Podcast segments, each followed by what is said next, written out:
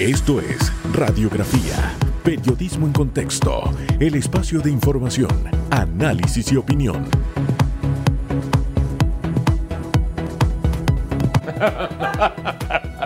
¿Qué tal? ¿Qué tal? Muy buen día, bienvenido, bienvenida. Hoy es miércoles, estamos en la cintura de la semana. Y, qué cintura, de verdad que me, fijaba estas cosas, ¿no? Se da cuenta que usted bosteza, alguien bosteza, ¿verdad? Eh, usted sonríe, alguien sonríe. En vez de contagiar bostezo, vamos a contagiar sonrisa, por ejemplo, ¿no? Se crea algo que se llama empatía. Pero fíjese, eh, la empatía llega a, a, cierto punto, llega a cierto nivel que de pronto ya la gente se viste hasta igual sin ponerse de acuerdo. De gris y negro. Cuando la vi pensé en eso esta mañana, fue lo primero que pensé, de lo mismo tono. Bueno, hoy me dijo Edwin que si, Edwin el maquillista, claro, ¿no? Claro. Que si iba a trabajar al Banco General. ¿Sí? Que le digo yo, ¿este es el nuevo uniforme? Pues soy una banquera o soy la banquera de las riquezas de mi vida. Mire, doctor Famanía. Dígame, doctora Susan Elizabeth eh, Castillo de hoy, Reyes. 25 de noviembre, es el Día Internacional de la eliminación de la no violencia hacia la mujer. Vamos a, a cortarlo y hacerlo más corto. Y hoy le quiero decir a todas esas damas que me escuchan y me ven que usted nunca permita que un hombre le levante la voz, nunca permita que la golpeen, nunca permita que la insulten. No piense que eso es parte de o que me merezco esto o lo otro. Y las madres que tenemos hijos, enseñemos a nuestros hijos a jamás en su vida levantar la mano hacia una mujer. Quite eso de que si la niña te pegó, pégale, porque por ahí es que se va formando toda esta cadena que luego es difícil de cortar. Muchas mujeres han muerto en el 2020 producto de la violencia y en época de pandemia fue lo que prácticamente se desató. Fueron las mujeres las que estuvieron pagando los platos rotos de contratos suspendidos, de que no hubiese trabajo, los temas familiares no se manejaron bien, así que creo que hoy es un día, Hugo, para reflexionar y conversar en familia de este problema que es preocupante. De verdad que la tasa de femicidios en el 2020 se ha duplicado, triplicado. Mire, eh, yo, yo, no soy muy partidario de tomar un día para reflexionar sobre un tema en especial. Este es un tema tan crucial que hay que reflexionarlo todos los días. No basta un día al año, no basta una campaña una vez al año, no, este es un tema permanente. El respeto a la vida es esencial, vamos a partir por ahí, esencial. La no violencia es básica. Usted ve las redes sociales, vivimos en un país violento. Usted ve, por ejemplo, Twitter es una red social violenta. Por eso muy poco yo participo ahí. O usted va a las calles, esa, cuando usted está ante un semáforo y el que está atrás pita. ¿Eh? Eh, violencia, todo eso es violencia. Lo vemos como parte del comportamiento. No, no se habitúe a la violencia. Elija las palabras con que usted le habla a otra persona, pero principalmente Oiga, a una mujer. La mujer es un ser especial, ella es la portadora de la vida en su ser. Solamente por ese hecho, la mujer tiene que ser tratada de una manera especial. La mujer nos enseñaron a nuestra generación ni con el pétalo de una rosa. No se puede. No se puede. Así que ni siquiera una palabra altisonante hacia ella. Por favor, le insisto, que este tema no sea un asunto para conversar un día. Hagámoslo permanentemente y que sea parte de nuestro ser. El respeto a la vida, de la portadora de la vida y de la coheredera de la vida, que es la mujer. Y eso me encanta, coheredera, porque estamos ahí, el uno al lado del otro. Sí. La mujer no es su heredera, no va atrás, va ahí al lado. Vamos al lado el hombre y la mujer. Y las autoridades con un gran reto que no terminan de resolver. eh, boletas, ya eso no funciona. No. Eh, hay que encontrar una solución. Último caso, la dama de Chilibre Hugo, Uf. que sale huyendo de su casa a la casa de su madre y ahí la asesina aquel que en algún momento le prometió amarla. Así que hoy de verdad converse con sus hijos de este día lo que significa y empiece a trabajar día tras día para esto. Hoy vamos a tener un programa robusto de información como todos los días, doctor Hugo Enrique. Vamos a hablar de las pérdidas en el sector cafetero tras la inundación en el primer bloque. Eh, Diego Lescano nos va a acompañar y luego estaremos hablando con René Quevedo. Hay unas cifras ahí alarmantes en cuanto al tema de desempleo. Y escuchaba al ministro de Salud hablando un poco del RT y de algunas provincias que están disparadas en los casos. ¿Qué representaría un nuevo cierre en algunas áreas que no se han estado portando bien? Creo que hay que analizarlo esta mañana. oye, el PIB es una de las víctimas de la pandemia. También hay nueva calificación en grado de inversión. Todo eso lo estaremos abordando. El café es crucial, de verdad, para todo lo que es el esquema económico del sector primario. También importante porque eso le da nombre a nuestro país a nivel internacional. Así que pendientes, hoy tenemos un programa que esperamos sea de, de su agrado. Oye, quería decirle algo más sobre el tema de la violencia. No culpe a los demás de la violencia. Es muy común cuando alguien reacciona con violencia culpando al otro de la violencia. Usted simplemente no sea violento. Vamos a la pregunta que tenemos. ¿Hubo un grito por ahí? Sí, ya se le pegó. ¿Sí? Vamos. a la pregunta que tenemos en redes. Vamos a la pregunta. Ahí está. El gobierno nacional activó el centro de convenciones Figali para la atención de pacientes por COVID. ¿Usted cree que fue acertada la decisión? Que forma parte de esa programación. Ya tiene meses de estar preparado que obedece a denuncias de hacinamiento hechas por algunos médicos, que pudimos evitar como sociedad, evitar, de verdad pudimos evitar que se enviara ahí pacientes, en fin. Hay un abanico de respuestas que usted pueda dar respecto a ese tema. Es una muestra de que estamos preparados para momentos difíciles. En fin, ahí está. Se habilitó, eso es lo importante. ¿Usted qué opina? Mientras tanto, vamos a las noticias. Los titulares. Así titulan hoy los diarios de la localidad. El director de la Caja del Seguro Social, Enrique Lao, indicó que a esta instalación enviarán los pacientes que se encuentren fuera de peligro y de recuperación. Además, con el objetivo de garantizar la capacidad de camas para la atención, se procederá a instalar en la región oeste un hospital de campaña y el Hospital San Miguel Arcángel les facilitará al menos 30 camas. 7.37 minutos, vamos con otras informaciones. Remoción de vallas de la campaña Sí Acepto causó protestas por grupos a favor y en contra del matrimonio igualitario. Movimientos evangélicos, católicos e integrantes de la sociedad civil se manifestaron en rechazo de la unión entre personas del mismo sexo pese a las recomendaciones de organismos internacionales a favor de la comunidad LGBTI. Los manifestantes reiteraron que volverán a salir a las calles contra toda iniciativa contraria al matrimonio original entre hombre y mujer. 738, estos resultados se deben al confinamiento decretado por el gobierno a finales de marzo para contener el avance de la pandemia respiratoria del coronavirus. Nos referimos a la actividad económica en Panamá que cayó 18.9% el primer el primer semestre.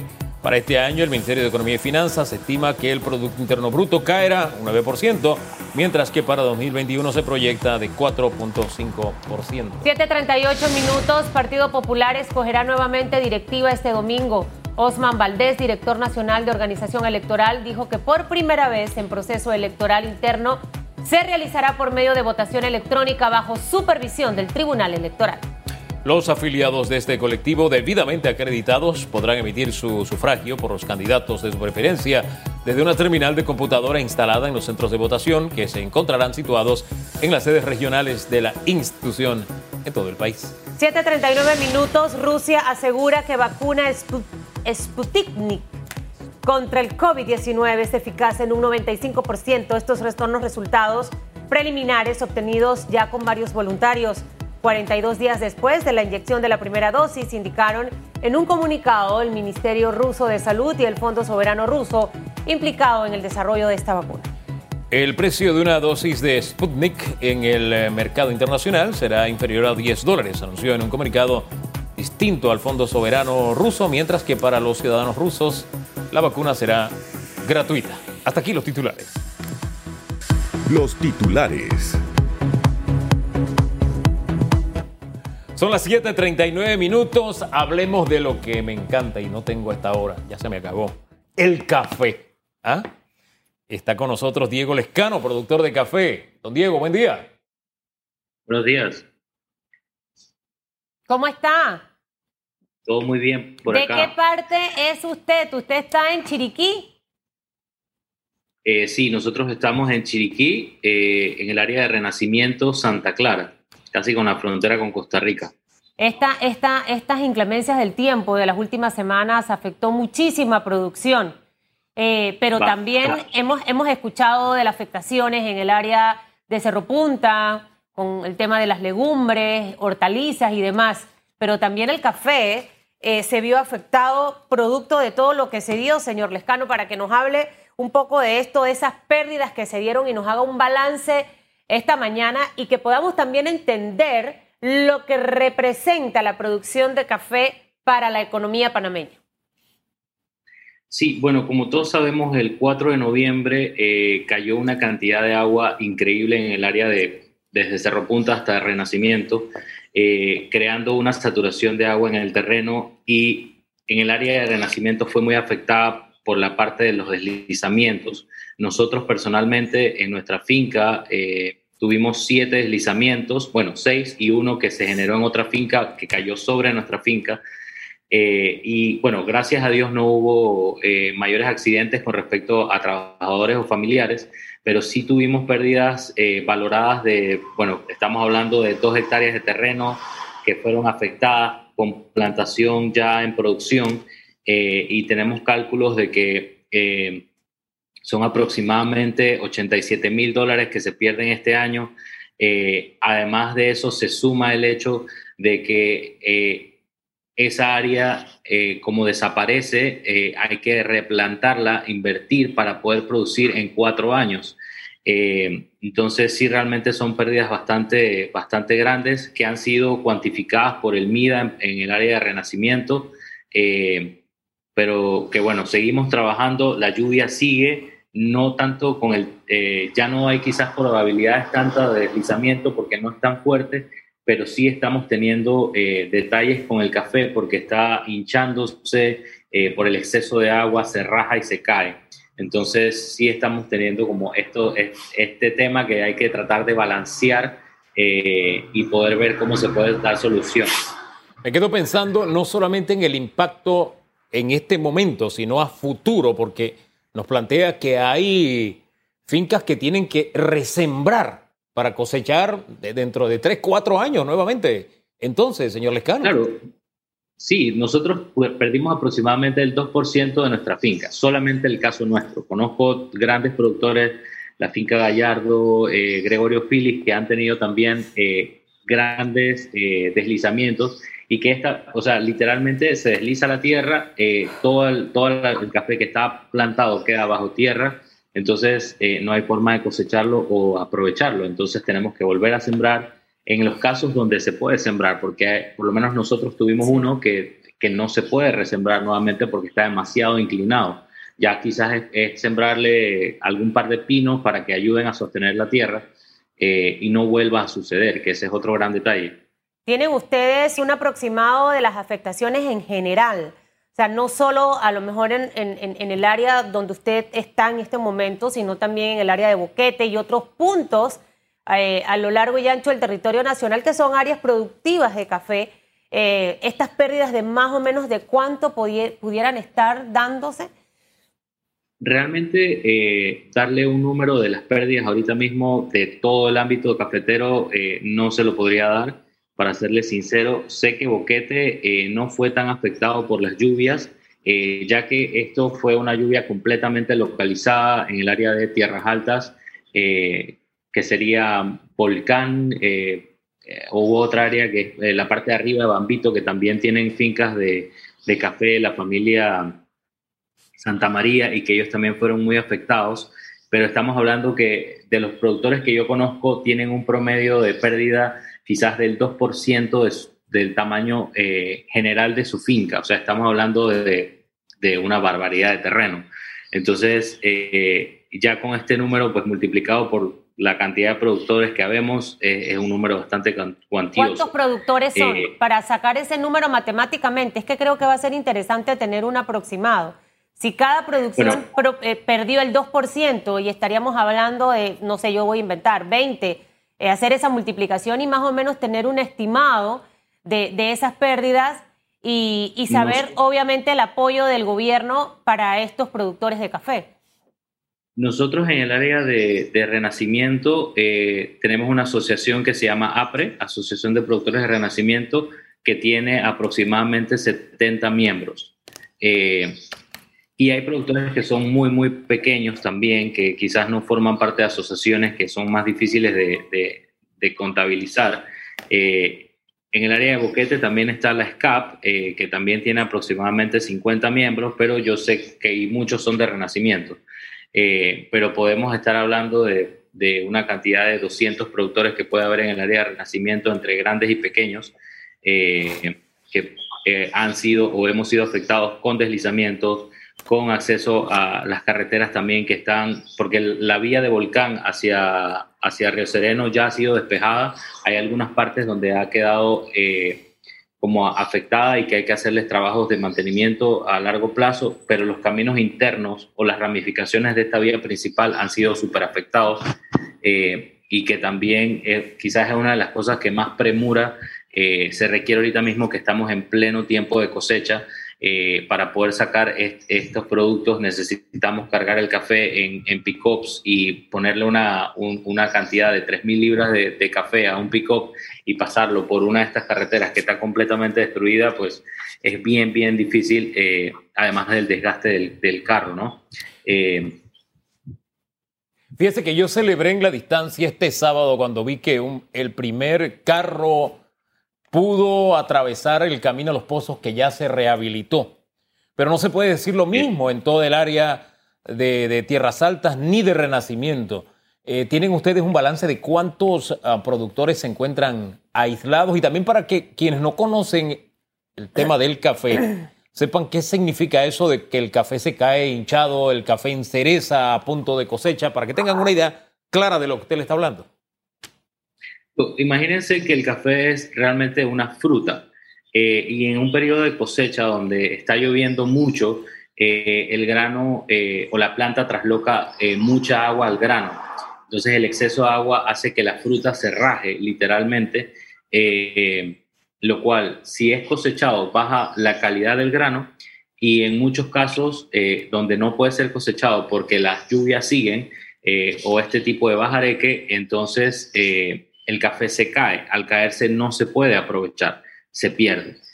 Eh, los, productores que siguen aislados, por favor, para que nos hable de, ese tema, tienen un balance de productores que todavía no pueden, eh, no se les ha rehabilitado los caminos.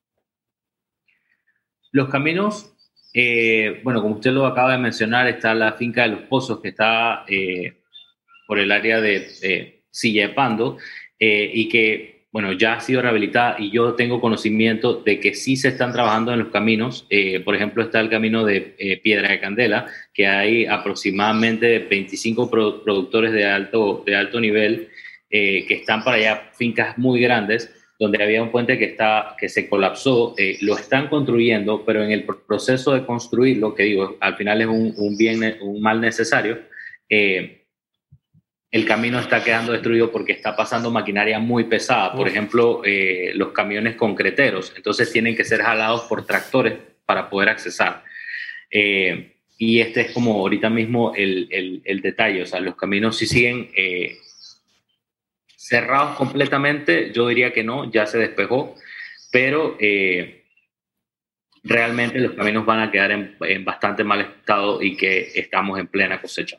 Por un lado, el tema de los caminos. Allí entraría el Ministerio de Obras Públicas, obviamente, pero el tema del apoyo financiero también, señor Lescano, e, ese 2% puede sonar un número 2%, pero eso representa un mundo. Y para aquel productor que es chiquitito, para aquel productor que es chiquitito, e, es un universo entero prácticamente. ¿Han recibido ustedes algún tipo de comunicación por parte del Estado de la manera en la que van a ayudarlos? O necesitan que el Ministerio de Desarrollo Agropecuario eh, los contemple eh, dentro de esta, de este plan de recuperación y apoyo a productores? Los técnicos del MIDA ya han estado levantando información eh, con respecto a la cantidad y, productores afectados. y tengo, tengo también conocimiento que apenas se dio el, el desastre, el Banco Nacional, que es probablemente el, eh, el banco de los productores, eh, y mi familia forma parte de él también, eh, estaba haciendo también levantamiento de data para ver cómo han sido afectados. Todavía no hemos tenido una respuesta de qué se va a hacer, si, si vamos a tener una prórroga con el tema de, los pagos o si va a haber una baja en los intereses, que regularmente para productores es bastante bajo, pero de igual manera ayudaría muchísimo y quizás el, acceso a financiamiento eh, rápido, porque realmente se necesita ahora mismo. Exactamente. Eh, los financiamientos están... Los, financiamientos están como la tortuga, señor Lescano. los financiamientos van así. Entonces, lo que a veces, de verdad, y no es que, quiera hacer un comentario duro o sarcástico, eh, los que estamos en este patín me van a entender. Las cosas no pueden esperar las cosas hay que hacerlas en el momento preciso y ojalá que eh, eh, aquí las autoridades escuchen y brinden esa mano de apoyo al sector cafetero. Oiga, a propósito de apoyo, le doy 30 segundos para que nos hable de la ruta del café, que también de esa forma apoyamos a los productores y apoyamos a las personas afectadas que todavía están siendo afectadas por este problema del huracán. Ahorita mismo, eh, del 9 de noviembre al 9 de diciembre, se está celebrando el ritual del café que está siendo eh, servido en 15 cafeterías a nivel nacional. Eh, dentro de esas está Mentiritas Blancas en Panamá, eh, Café Unido, aquí en Chiriquí está Búho Café, la Hacienda los Molinos. Entonces la temática es que llegas a este lugar y pides un maridaje de café, la cosecha. en este caso, cada, cada uno de estos locales se ha alineado con uno de sus, con quizás su productor más allegado y se sirve una taza que, bueno, en este caso generalmente es geisha, eh, y se marida con tres postres eh, en donde buscas realzar esa parte sensorial del café, eh, acidez, dulzor, notas florales, y que realmente es una experiencia porque el barista te lo prepara al frente tuyo. y te explica de dónde viene y cómo es. Es toda este una experiencia, de verdad que sí, es una forma de apoyar tanto a la gente que está afectada por el huracán también como al productor. Gracias, señor Lescano, que tenga buen día. Chao. Gracias a ustedes. Diego Lescano, son las 7.52 minutos. vemos, son las 7.59 minutos. Pregunta en redes, se la reiteramos. El gobierno nacional activó el centro de convenciones Figali para la atención de pacientes. Ha explicado que ahí van los que ya están en recuperación. Eh, ¿Usted cree que esto estaba dentro de los planes del gobierno? ¿Tenía meses de estar listo? ¿Lo debían haber usado antes? ¿Debieron haberlo pospuesto? Esto es por la denuncia que han hecho algunos sectores médicos. En fin, ahí está. Amplia. La gama Yo recuerdo, recuerdo, Hugo Enrique, que el Figali lo estaban preparando hace long time. Uh. Uf, lejísimo. Una gotera, ¿se acuerdan las goteras? Eh, no, pero cuando digo preparando desde hace meses, luego supuestamente estaba listo después salieron las goteras. Entonces. Después corrieron las goteras y, dijeron que estaba listo. Hubo plata invertida. El tema es que definitivamente hay que utilizarlo. ¿Usted opine esta mañana? Mira, al regresar René Quevedo, ¿qué va a pasar con el, con el, con el trabajo en Panamá? ¿Cuántos desempleados realmente eh, van a quedar? ¿Cuál es el análisis que nos hace este experto en materia laboral? ¿Cuál va a ser la situación de las empresas? Creo que va a ser interesante también, será bueno invertir, contratar personal, capacitar al personal. Son los retos con los que se enfrentan los empresarios en esta etapa que le llamo yo sobrevivencia tras el COVID. Supervivencia, oiga, ¿qué significa esto de que la deuda soberana baja en el grado de inversión, que mantenemos el grado de inversión por Standard Poor's? Eh, todo eso en breve, cuando conversemos con él. Pendientes.